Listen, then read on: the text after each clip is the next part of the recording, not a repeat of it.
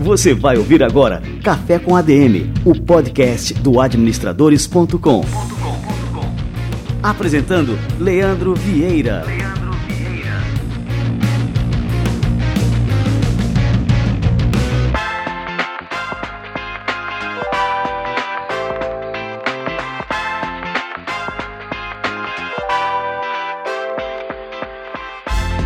Fala galera, está no ar mais um Café com a DM, a sua dose de cafeína nos negócios. E estamos começando o nosso episódio de número 131. No Café com a DM de hoje você vai aprender a negociar o seu salário. Nós estamos trazendo aqui simplesmente o Breno Paquelê, uma das grandes autoridades nacionais quando o assunto é negociação, e é o autor também do livro que está sendo lançado em breve, agora em julho, pela Sextante, Pare de ganhar mal, manual de negociação para aumentar o salário e a qualidade de vida. O Café com a DM de hoje está imperdível. Daqui a pouquinho o Breno Paquelê chega por aqui, fique ligado. Pessoal, antes de mais nada, eu quero contar para vocês que eu fui para Porto Alegre no final de semana passado para o casamento do meu primo João Paulo. Bom, felicidades pro João Paulo, mas o que eu quero contar aqui para vocês foi a minha experiência voando Gol. Cara, foi realmente fantástico, eu tenho que compartilhar isso aqui com vocês. O primeiro ponto já é uma super dica aqui para vocês. Foi a escolha do assento Gol mais conforto. Por um pouquinho a mais, você tem 10 centímetros a mais entre as poltronas, além de 50% a mais de reclinação. Isso faz muita diferença no seu conforto a bordo. Fora isso, você tem embarque prioritário e ainda um bagageiro exclusivo.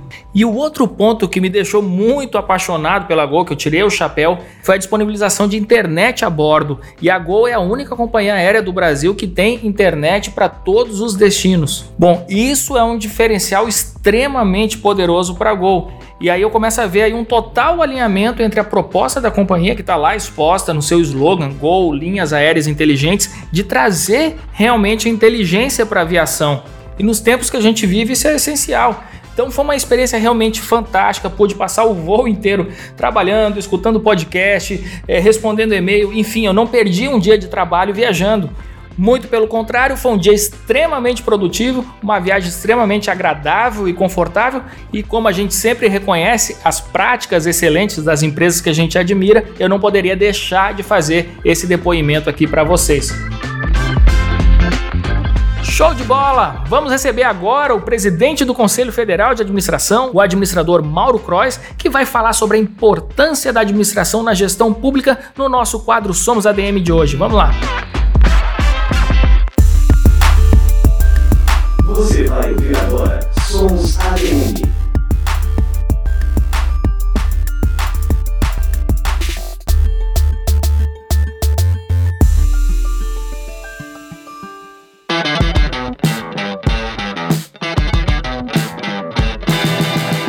Se torne cada vez mais profissionalizada, que a gente efetivamente tenha uma governança efetiva e que dessa forma a gente possa entregar para a sociedade serviços públicos com qualidade e celeridade. Na verdade, a sociedade não suporta mais amadorismos, nem na gestão pública e nem na privada. A gestão pública ela precisa também se repaginar tanto do ponto de vista estrutural, tecnológico e comportamental. E nós acreditamos, nós somos absolutamente convictos de que a administração pode nos oferecer conceitos, metodologias, ferramentas e comportamentos adequados para que a gestão pública seja mais leve, menos onerosa, mais rápida e entregue novamente serviços públicos de qualidade, porque é isso que, no fundo, a sociedade, que é o grande cliente da governança pública, espera da gente. Eu espero que o exemplo da Assembleia Legislativa no Rio Grande do Sul, ou do Rio Grande do Sul, possa ser seguida pelas demais assembleias legislativas do Brasil. Eu acho que isso seria uma contribuição extraordinária para o Brasil, para o povo brasileiro, para a nação brasileira. Você ouviu Somos.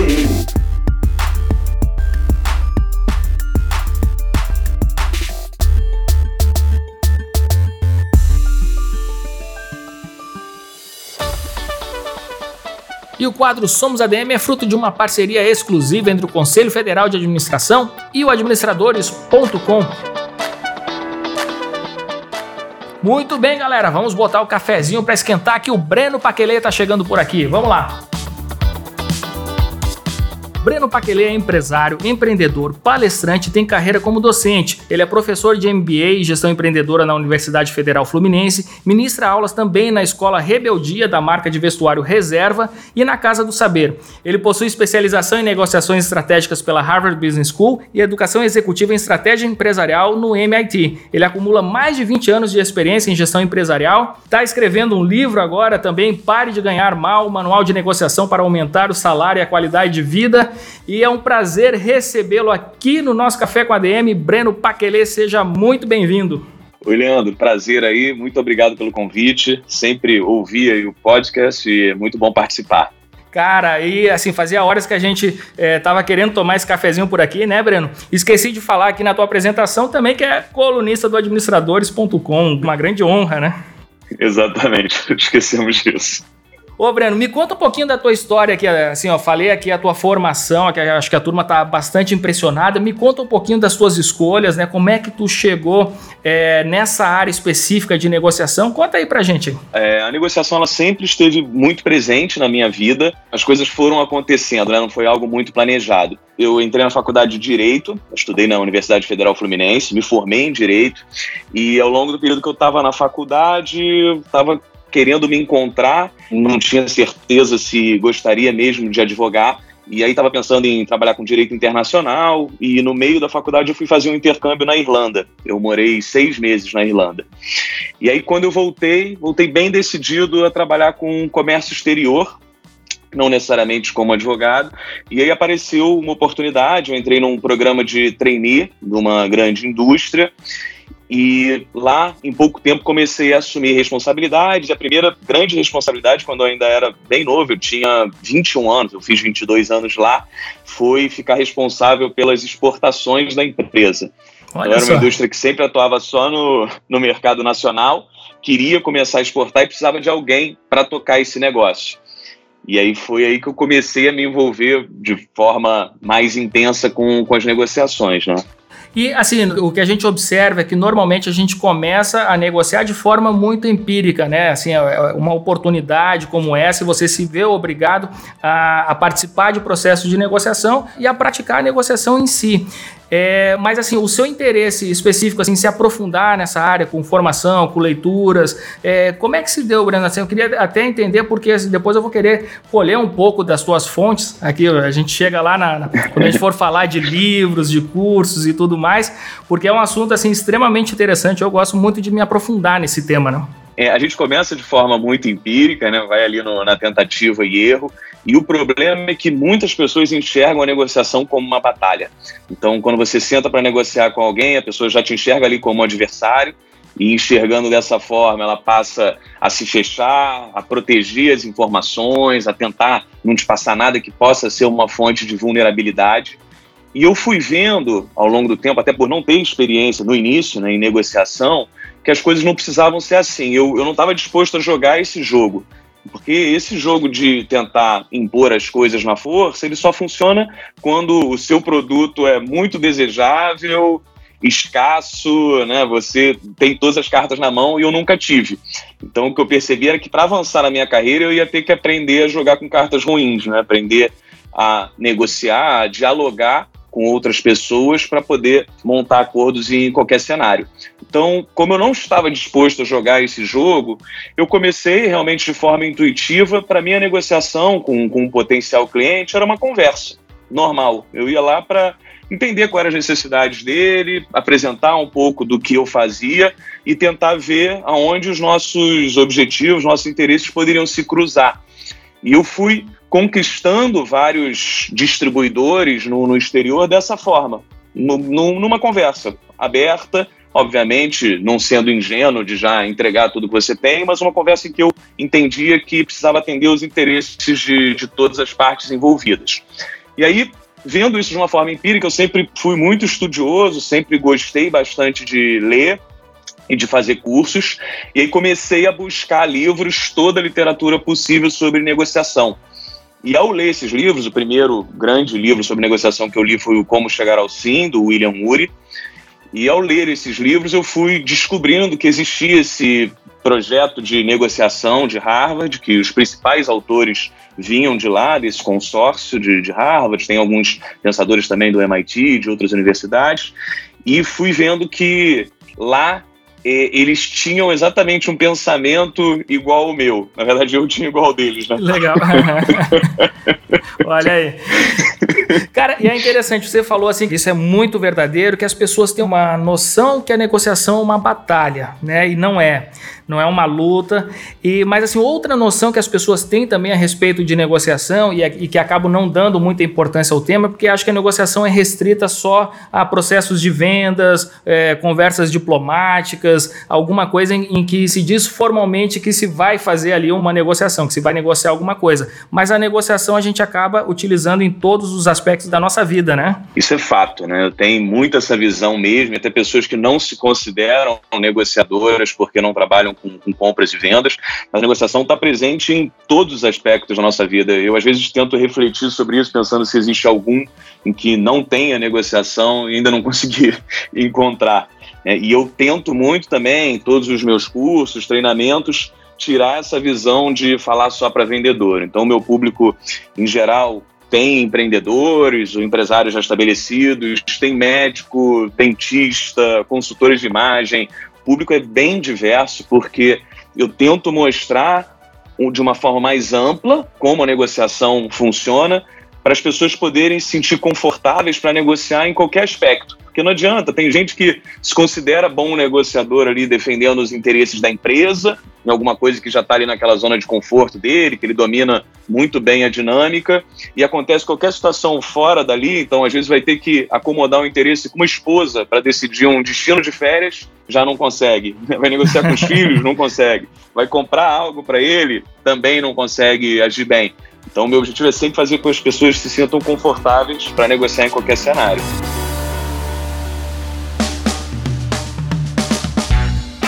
Um dos pontos que assim já é o tema do teu livro e também que eu queria abordar aqui no nosso podcast é a questão da negociação salarial. Né? A gente tem aqui um dado que eu peguei aqui que o IBGE aponta que a massa de rendimentos no Brasil está crescendo e atingiu 205 bilhões no primeiro trimestre. Mas quando a gente traz aqui para o nível individual, é difícil imaginar um funcionário pedindo aumento de salário na empresa. Isso no Brasil é uma coisa é, muito rara, é uma coisa assim que tem que ser uma necessidade muito grande para o cara chegar ali para a chefia e tentar negociar um aumento.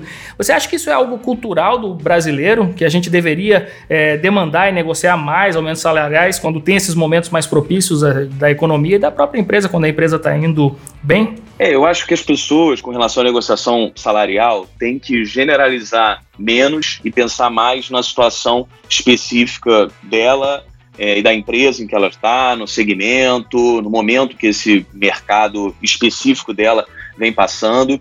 Eu vejo que, por exemplo, no momento de crise, certamente tem várias empresas, indústrias que estão diminuindo seus quadros, que estão com o faturamento bem menor, estão com lucratividade muito mais baixa, mas tem várias outras empresas que estão crescendo dois dígitos.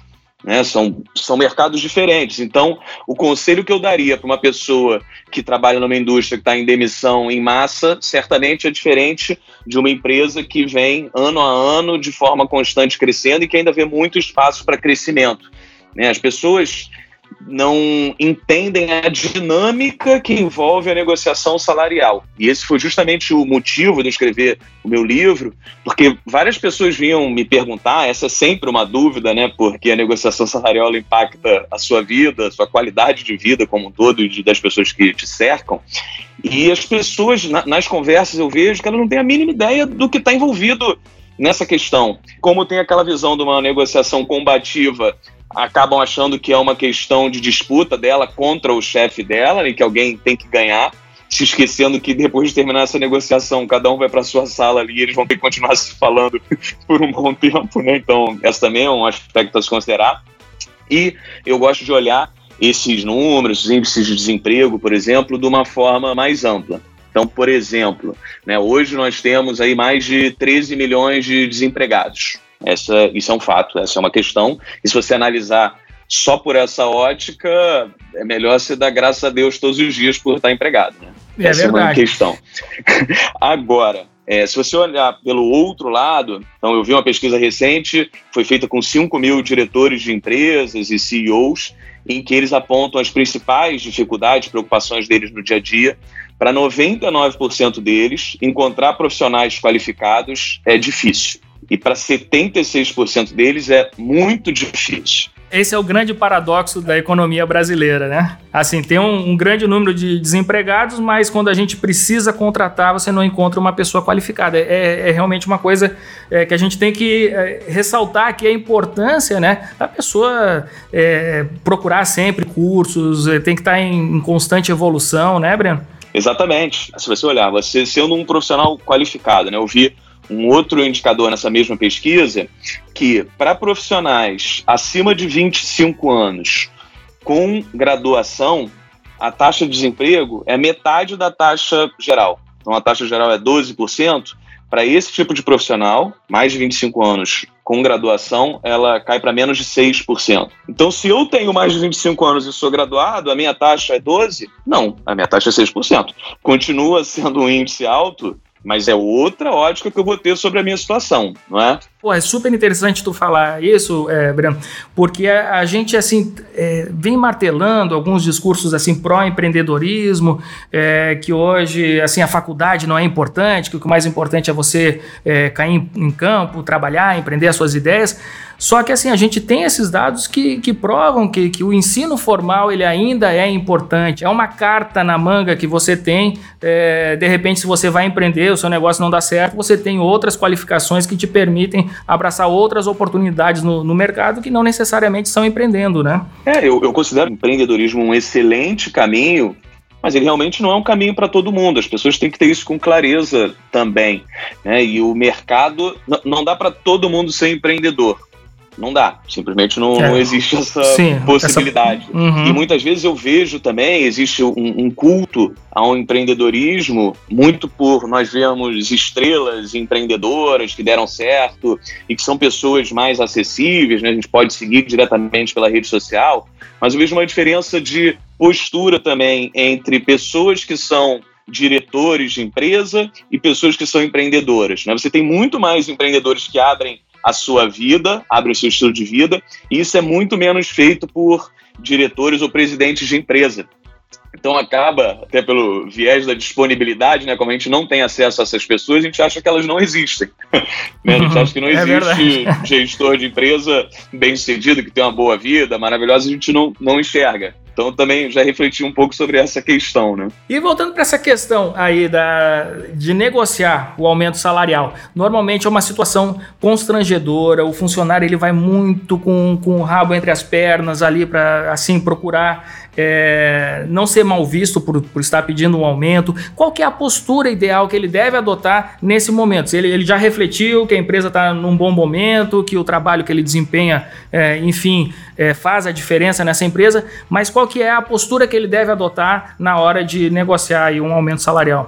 Ah, é sempre uma postura construtiva. Eu vejo que as pessoas, como elas ficam muito inseguras com relação a essa questão de pedir aumento ou não, existe um medo de rejeição, existe o medo de parecer ganancioso demais e que não pensa também no lado da empresa. E por essa insegurança toda, as pessoas acabam agindo com ansiedade. Né? A ansiedade ela aparece quando a gente vai encarar uma situação em que a gente não se sente confortável ou que não é uma situação nossa normal do dia a dia. E por serem ansiosas, elas tentam resolver essa questão rápida de forma rápida para sair logo desse momento e deixar de viver esse desconforto. Só que esse é o pior caminho. Se você vai é, totalmente despreparado para abordar o seu gestor sem ele estar tá esperando, pedindo de uma forma mal estruturada, sem embasar seus argumentos, você vai ouvir um não. Isso é, isso é certo. E o pior é que vai achar que já tentou, né? Vai achar que não era possível, porque eu converso com várias pessoas falando, eu já tentei, eu falei com ele. Falei, bom, eu não estava lá para ouvir como, mas da forma que você está falando comigo, eu já sei que, que não foi a melhor. É, e uma postura construtiva, como eu falei, percebendo que a relação com seu gestor é a relação profissional mais importante que você tem. Ela tem que continuar sendo produtiva. Então, se você aborda de uma forma agressiva, falando: olha, não estou satisfeito com isso aqui, vocês só pensam em vocês, eu merecia mais e acho esse ambiente injusto. E se não der esse aumento, eu vou buscar outras formas de, de seguir com a minha vida.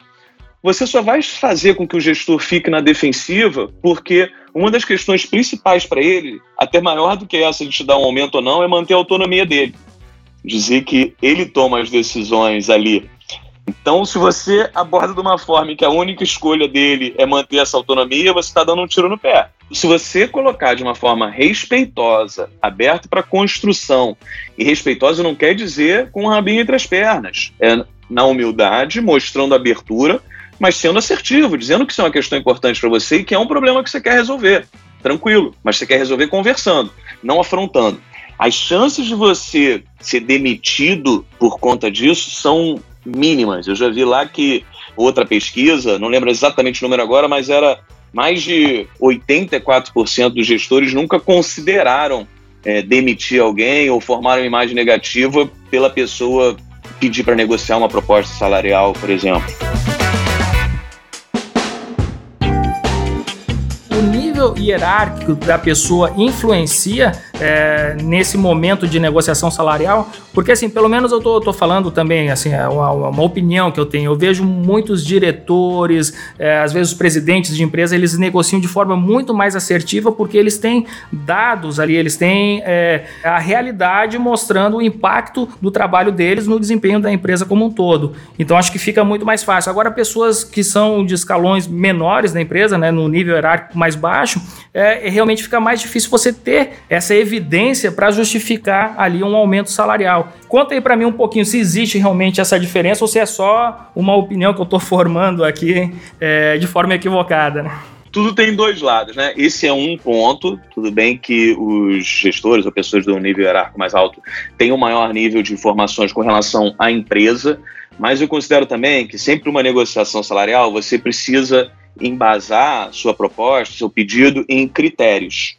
Esses critérios podem ser informações internas, mas também podem ser dados externos. Então, se eu não tenho muita informação interna, eu vou embasar isso por pesquisas salariais. Então, existem pesquisas de grandes empresas de recrutamento e até sites que colocam a média salarial né, do, dentro do seu segmento. Então, bota, ó, pessoas do cargo X, cargo de gerente de logística, numa empresa pequena ganha isso, numa média ganha aquilo, numa grande ganha outro valor.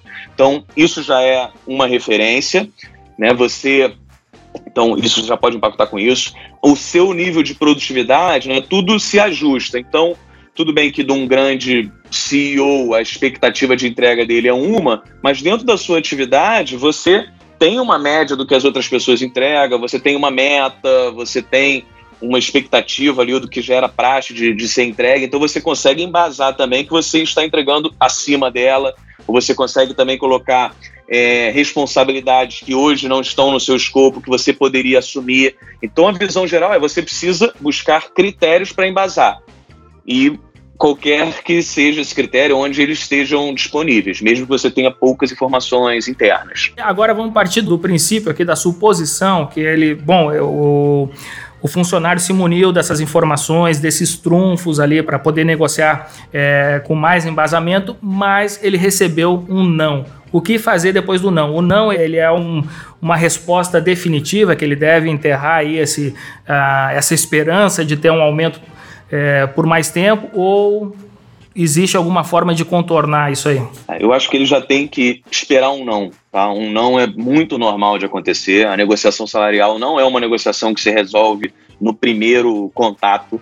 Então, de forma alguma, se intimidar com esse primeiro não. É aí que morrem muitos sonhos de aumento salarial. A pessoa ouviu o primeiro não e, e não sabe o que fazer. O que eu sempre digo é: você tem que sair da primeira conversa, dessa primeira negociação salarial, do primeiro contato, aprendendo alguma coisa. A única coisa que você não pode sair é com um não simples, sem entender quais são as reais razões por trás dele. Isso é uma perda. Essa é irremediável. Irremediável nunca, né? Só, só morte. Mas é, você tem que entender com o seu gestor o que falta, o que você precisaria fazer para chegar num sim. E aí, muito numa posição de humildade. Se você só está ali tentando impor o seu ponto de vista, é bem provável que você não consiga. Se você está num discurso de construção e ouve um não, é falar numa boa, falar assim, olha, já entendi que no momento, por alguma questão que eu ainda não consegui identificar, esse aumento não é viável ou não é possível. Então, dentro do que eu faço hoje, você entende ou percebe é, que tem pontos que eu tenho que melhorar? O gestor certamente vai dizer que sim, se ele acha que você não merece ainda, e aí é tentar, uma posição de humildade, mais uma vez, sem ficar na defensiva, tentar entender quais seriam esses pontos. Então, só é, aqui, eu considero que tem três questões fundamentais para o seu aumento acontecer. Você precisa merecer, segundo, ele precisa ser viável, e terceiro, você precisa convencer os tomadores de decisão. Então, na sua conversa com o seu gestor, primeiro entender por que ele acha que você não merece. Isso vai muito de uma autoanálise e da percepção que as pessoas têm do seu trabalho. Porque às vezes ele pode ser muito bom, mas ele não é percebido ainda. Se ele não é muito bom, eu vou ter que ver o que eu preciso melhorar para isso. Pode ser investir em conhecimento, pode ser mudar a minha postura, podem ser várias questões. E segundo, é visibilidade fazer com que ele tenha percepção. Então eu tenho que entender onde isso não é percebido ou não é feito. Segundo, assumindo que eu mereço e que está claro, porque o seu gestor pode dizer: olha, eu até acho que você merece, só não dá. A conta não fecha. Aí eu entro no, na questão da viabilidade. Preciso entender como essa conta precisaria fechar. Se é uma questão do aumento e ele é muito importante para mim, eu vou ter que buscar formas de ou mudar a estrutura atual, ou pegar novas tarefas, ou assumir um projeto que estava engavetado, mas que eu acho que é importante para a empresa. Então eu vou ter que também fazer, eu vou ter que botar um na frente ali para receber outro. Então é buscar uma forma de fazer a conta fechar. Porque se a conta fechar e você realmente trouxer dinheiro novo, trouxer novos níveis de produtividade, fica muito mais fácil você entrar no terceiro passo, que aí é convencer. Assumindo que os dois primeiros pontos estão é, feitos, né, estão presentes, aí você vai buscar formas de fazer esse convencimento ser possível. E no caso assim de uma negociação, assim a gente sempre vai com uma expectativa, né? Isso não só num aumento salarial, mas de qualquer é, negócio que a gente é, pretende fechar a gente vai com uma expectativa de ganho. Ó, eu quero fechar por X, quero fechar esse aumento. Bom, estou ganhando 2 mil, eu quero ganhar 3 mil. E é, muitas vezes esse objetivo, né, esse objetivo principal, ele não é atingido. Né? A gente deve se contentar ali no, com o meio termo né, nessas situações. Como é que o, o profissional deve encarar? Boa, boa pergunta. Isso aí é bem, bem frequente de acontecer. Eu primeiro gosto de separar duas coisas, né? O que é a sua expectativa e com o que você poderia conviver. Porque Ótimo. Tem, pessoas que botam uma expectativa lá no alto, né? Eu digo, a, a, pesquisa salarial que você vai fazer, ela é muito mais para te encorajar a agir do que o que você vai obter. Né? Às vezes assim, ah, porque um profissional desse está na faixa superior de uma mega empresa, às vezes a tua empresa não é uma mega, você não é um profissional de nível superior, você não tem tanta experiência. A gente costuma olhar as coisas sempre favorecendo a nossa ótica. Né? Outro dia eu estava falando com, com, com uns alunos no, no, curso, aí ele falou, não, porque eu mereço e tal. Eu falei assim, olha, sinceramente, eu não sei se você merece. Pode ser que você tenha conversado com a sua mãe e ela te disse que você merece tudo, que a empresa está eh, te explorando, que deveria ser tudo para você, mas eu não sei, eu não conheço seus colegas, seus pares, eu não sei nem se você está acima da média deles. Sua mãe mãe sempre vai dizer que sim.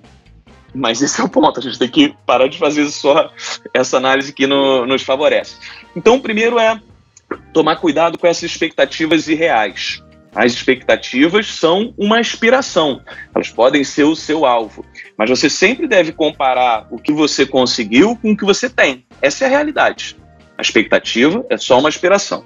Tá? Então, esse é um ponto muito importante. Tem pessoas que deixam de fazer um acordo ou fazem e ficam muito frustradas porque a cabeça delas está totalmente voltada para a expectativa e não para a realidade. Então, esse é, é, é, um ponto muito importante. Segundo, é você, para romper impasses, você adicionar variáveis. Então, sempre que você fica discutindo em cima de uma única variável, se for o valor nominal do seu salário, é muito possível que chegue, um, chegue a um ponto em que nenhum dos dois pode ceder. Então, se eu quero 10 mil, né, meu salário atual é 8 mil, vai chegar numa faixa ali que eu posso não conseguir. Se eu começar a pensar nos reais interesses que estão por trás desses meus pedidos, do meu pedido, né, e começar a compartilhar isso com o meu gestor, pode ser que ele consiga atender as minhas necessidades de uma outra forma. Então, eu queria 10 mil porque eu preciso, eu quero sempre investir no, em educação, eu gosto de estudar muito, eu quero fazer um curso fora. Então, uma parte do meu dinheiro, certamente eu investiria nisso. Eu compro muitos livros, eu, eu sempre fiz isso. Outro, porque eu preciso, ah, como eu trabalho muitas horas, eu preciso colocar meu filho numa creche, ou preciso ter um plano de saúde num ótimo nível para nunca é, faltar um atendimento para os meus filhos, ou preciso ter uma previdência privada. Tem várias coisas que compõem o quanto você precisa ganhar. A partir do momento que vocês trocam esses interesses, o seu gestor pode falar: ah, era isso? Eu consigo melhorar seu plano de saúde, eu consigo te botar. Já aconteceu comigo. Ah, o problema são esses mil reais. Eu te boto no plano de saúde no nível de gerente, mesmo sem você ser. Eu consigo resolver esse problema. A questão é de fazer curso. Eu consigo te pagar um curso por ano isso aqui sai muito mais fácil do que simplesmente aumentar seu salário, porque eu nunca posso voltar atrás dessa decisão. E o gestor também tem muito problema de ser injusto com os outros. Né? As empresas se falam, então às vezes alguém imprimiu ou deixou uma tela aberta ali que aparece salário de todo mundo e o teu está acima de todos os outros do seu setor, isso já virou um problema, um problemaço. Agora, nessa mesma planilha não sai o curso que te pagaram. Então, essa, é, essa é a questão. Você precisa adicionar variáveis. Essas são formas inteligentes de superar um impasse.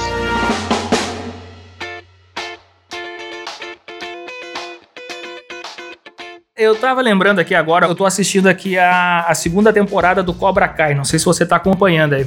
O Cobra Kai é, é o, os caras fizeram uma série no YouTube com os atores originais lá do Karate Kid. Né? Tem o Daniel San, tem, é, tem o que era o adversário dele lá na, na, durante a adolescência dele. Enfim, agora na idade adulta, né? E, bom, aí eu tô na segunda temporada. Ontem eu assisti uma cena. O Daniel San agora é vendedor de carros usados, mas bem sucedido, né? E ele e a esposa dele né, tocam essa empresa e uma cena em que eles estavam negociando um carro. E aí o comprador disse assim: Ó, eu posso pagar até tanto. E aí, assim, era uma oferta que era, assim, a gente percebe pela cena que era muito abaixo do valor que eles esperavam vender esse carro. E eles fizeram simplesmente assim: ah, bom, a gente agradece aqui pelo seu interesse em fazer negócio com a gente e tal, mas é, infelizmente não dá para negociar por esse valor. Então eles levantam da mesa e como se encerrasse ali a negociação. E aí o cara pega e fala: Não, não, não, peraí, vamos conversar mais um pouquinho. Porque ele tinha realmente um, um interesse. Eu queria saber de você essa postura né, numa negociação é, de você não atingir ali o, o nível é, desejado por ambas as partes, um faz uma, uma oferta mais indecente. Se é, você falar assim, ah, se não for dessa forma, não tem mais negociação. Isso é uma atitude interessante, assim, é uma estratégia é, inteligente fazer isso numa negociação? Eu só acho viável usar essa tática de sair da mesa, né, de fechar o diálogo, em casos muito extremos em que você já tentou várias outras abordagens pelo simples motivo de que essa é uma tática arriscada, porque você pode falar isso e a pessoa pode não voltar. e aí você fica naquela, às vezes existiria uma faixa de acordo, ele arriscou falando isso, você arriscou respondendo, os dois tinham uma faixa de acordo possível e não exploraram, e dificilmente vão voltar para a mesa, porque depois que você sai, você volta fragilizado. Então, eu prefiro manter o diálogo aberto, tá? Mas isso, mais uma vez, não significa ser ingênuo. Então, nessa, nessa situação específica que você falou, né, se eu recebo uma primeira proposta absurda, né, se eu recebo, eu costumo falar, se eu recebo uma ancoragem agressiva, eu preciso mostrar de imediato que esse valor está completamente fora da realidade. E a, a única forma de fazer isso não é saindo da mesa. Então, eu posso falar, olha, Acho que a gente está falando de carros diferentes. Acho que não está claro. Entendo que isso seja uma limitação sua de valor, considerando as informações que você tem hoje. Então, estou aqui para te mostrar que, um, esse valor está completamente fora da realidade do que a gente está conversando, ou desse produto específico que a gente está oferecendo, mas estou disposto a gente conversar aqui, um, para eu explicar é, o que eu estou te oferecendo, ou dois, entendendo que existe uma restrição de valor, ver se eu tenho algum produto que atenda a essa sua necessidade mas ser um diálogo. Mas certamente, por esse valor que você tem, esse carro aqui não dá para comprar. Você já mostrou o quanto esse valor é totalmente inviável, não se enfraqueceu, mas continua conversando. Conversa está ali viva. Ótimo, perfeito. Olha aí, aprendendo aqui com a ficção, né, Breno? exatamente, exatamente. Cara, você falou que você é, compra muitos livros, né? E eu falei aqui no começo que eu queria beber das suas fontes. Indica uns livros, vamos fazer aqui o nosso quadro o Livro da Semana e eu queria passar aqui as tuas indicações de leitura sobre o assunto negociação. Livro da Semana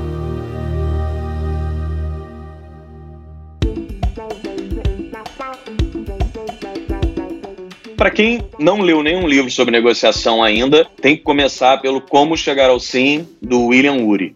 É um livro que já vendeu mais de 15 milhões de cópias, traduzido em dezenas de idiomas. Então, esse é um primeiro livro que as pessoas precisam ler sobre esse assunto. Outro livro que eu considero muito bom sobre negociação, para quem já tem alguma leitura prévia, é o Acordos Quase Impossíveis. O autor é o Deepak Malhotra. E é um livro bem prático, em que ele mostra ali como conseguir negociar sem dinheiro ou força, né? Quando o poder não está do seu lado. Então, também um livro com vários casos concretos. Os dois são professores de, de Harvard e seguem muito uma linha que eu acredito na negociação. Agora, assim, para a gente encerrar o nosso quadro, eu quero que tu faça aqui um, um merchan do teu livro aqui, que vai sair, né, tá para ser lançado agora, Pare de Ganhar Mal, Manual de Negociação para Aumentar o Salário e a Qualidade de Vida. Conta aí para a gente um pouquinho. Perfeito. Então, o meu livro, Pare de Ganhar Mal, ele chega às livrarias em julho, né, já está nos últimos ajustes, nas revisões e montando a capa, e é um livro essencial para as pessoas enxergarem e entenderem o que tem por trás, o que está envolvido nesse jogo da negociação salarial. Então, é para as pessoas, primeiro, poderem fazer uma autoanálise e verem se elas estão no momento de merecer um aumento, né, se elas já podem pleitear ou se elas têm que trabalhar mais nessa questão. Outro, para elas entenderem como funciona a cabeça da empresa, para ver se esse aumento não for viável agora, o que elas precisariam fazer para que ele fosse viável.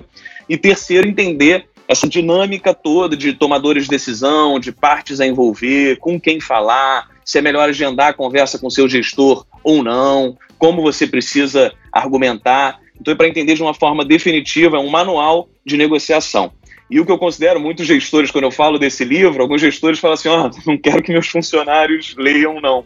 Mas eu acho pelo contrário. Para mim, como os pedidos chegam de forma totalmente desestruturada e agressiva, tem muitos gestores que vão andar com ele na gaveta, quando alguém vier pedir um aumento, vão falar assim, ó, dá uma lida nesse livro aqui, daqui a pouco você conversa comigo, daqui a alguns dias pelo menos. Então vai ser bom para os dois lados aí, né, Breno? Certamente.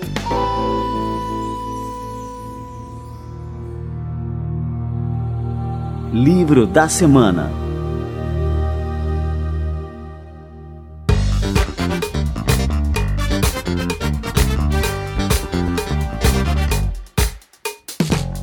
Breno, para a gente encerrar, a gente falou aqui, a gente focou bastante nessa questão da negociação é, como um processo de troca, né? Uma, envolvendo aí até uma troca financeira. Mas para além do salário, para além da questão é, dessa troca comercial, vamos dizer assim, existem outras situações no ambiente de trabalho que a, o poder de negociação ele tem um papel decisivo. A gente tem resolução de conflitos, é, muitos gestores acabam subestimando né, esses conflitos internos que tem dentro da organização e eles são frequentes em toda e qualquer organização e acabam destruindo a própria empresa por dentro. Né? Como é que os gestores, os empreendedores e tudo mais é, devem usar a negociação para sanar esse tipo de situação? É, essa realmente é, é a realidade que, que eles enfrentam. Eu tenho visto que hoje, como as estruturas são menos hierarquizadas, não dá mais para você depender só do poder. Né? Então, antigamente era o chefe né, dizia para o funcionário dele: faça isso, ele fazia isso, simples assim.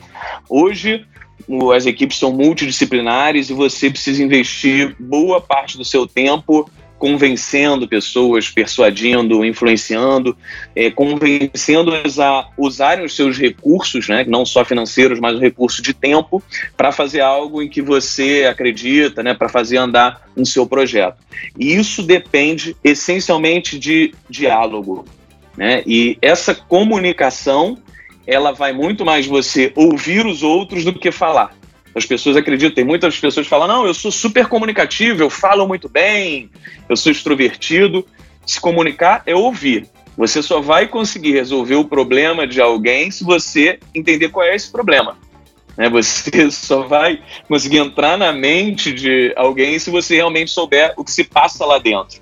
Então a questão essencial é diálogo reafirmando que o diálogo é mais ouvir do que falar. Para finalizar de vez agora que o nosso bate-papo, você falou, né, assim desse panorama antigo das organizações em que era muito comum, né, o chefe dava as ordens e os funcionários obedeciam. Tinha até um, um ditado que eu quero saber se isso aí acabou realmente no Brasil, aquele manda quem pode, obedece quem tem juízo. Isso ainda é válido no Brasil ou a gente já conseguiu enterrar isso aí de vez? Parcialmente válido. Você precisa manter, mais uma vez, a autonomia do seu gestor. Então ele precisa perceber que exerce influência sobre você e que você respeita essa autonomia, mas você também tem que ter a cabeça aberta de que a única forma de fazer as coisas não é a que ele pediu. Então você mostra, olha, entendo o que está por trás do que você está me pedindo e vejo tais formas de resolver esse problema que vão ser melhores para a empresa e melhores para você. Então, tentar sempre mostrar isso e o gestor valoriza essa questão. Muitas pessoas não pensam de uma forma criativa porque elas desistem de tentar convencer o gestor de fazer as coisas de forma diferente. Mas isso é muito frustrante né, e você não tem vida longa assim. Mas entenda que quando o gestor entender que você consegue fazer as coisas de forma diferente e positiva, respeitando a autonomia dele, você vai ser um profissional muito mais valorizado. Em última instância, se você não conseguir convencer o seu gestor, você vai ter que acabar obedecendo, mas não desista de tentar, porque em algum momento ele vai aceitar a sua forma de fazer as coisas. Muito bom. Pô, Breno, passa agora as formas de contato contigo aí pra turma acompanhar teu trabalho, seguir redes sociais, site aí. Pode tacar a ficha aí. O, a rede social, as duas que eu sou mais ativo são o Instagram e o LinkedIn. Tá no Instagram, breno.paquelê.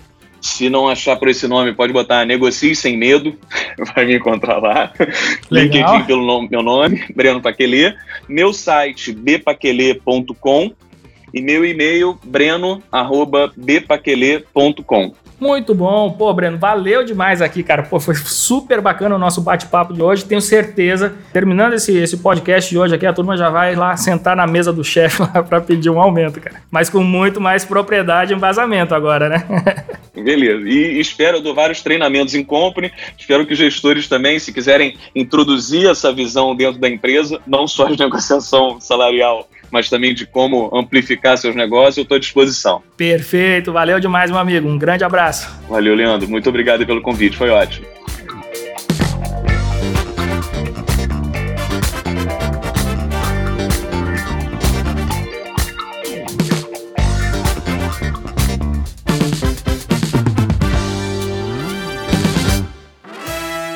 Sensacional! Olha aí, cara, Breno Paquelê, que fantástico. Eu sou fã dele aí. O Breno, você tem que conferir não só esses canais dele que ele passou aqui, mas também a coluna dele no administradores.com. O artigo de estreia dele tá fantástico. Dá uma chegadinha lá, administradores.com e aproveita também para conhecer a nova versão do nosso site que eu fiz tanta propaganda aqui para vocês.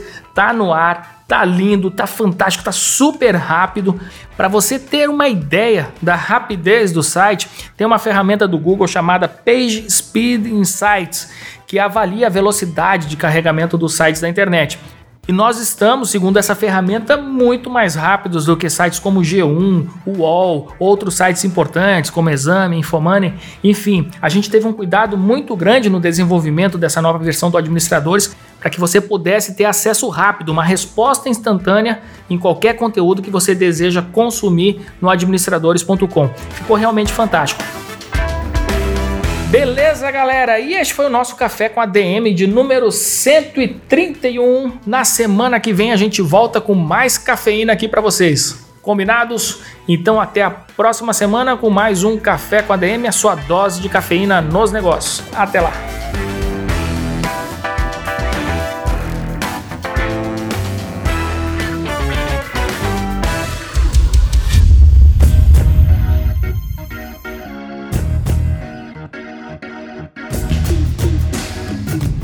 Você ouviu Café com ADM, o podcast do administradores.com.